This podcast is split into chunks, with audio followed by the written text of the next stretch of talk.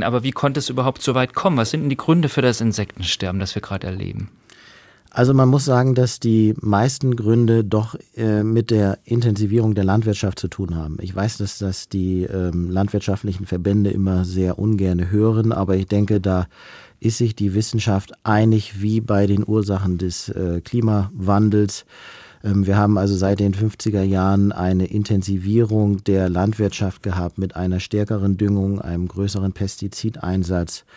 Ähm, wir haben neue Monokulturen wie den Mais gehabt. Wir haben sehr viel Grünland verloren, auch nach der Wiedervereinigung noch, wo also Grünland in Ackerflächen umgebrochen wurde. Das findet jetzt nicht mehr statt, aber wir haben hier im Grünland ähm, eigentlich so eine Verarmung der ähm, Pflanzengesellschaften gehabt. Es gibt so eine rote Liste der Lebensraumtypen in Deutschland, wo man sieht, dass also ein Drittel der ähm, vegetationsreichen Lebensraumarten, die wir mal in Deutschland hatten, schon fast verschwunden sind und ein weiteres Drittel fast äh, vor dem Aussterben steht. Das sind also Daten, die man vom Bundesamt für Naturschutz nachlesen kann. Und deswegen ähm, sage ich auch immer gerne, dass das Insektensterben ein Lebensraumsterben ist. Und all diese Versuche, dass man vielleicht jetzt mit kleinen Blühstreifen oder mit anderen Maßnahmen ähm, schnell jetzt da ähm, zur Veränderung kommt, das wird sicher nicht funktionieren. Wir müssen also in der Fläche ähm, zur Änderung kommen. Wir brauchen sicher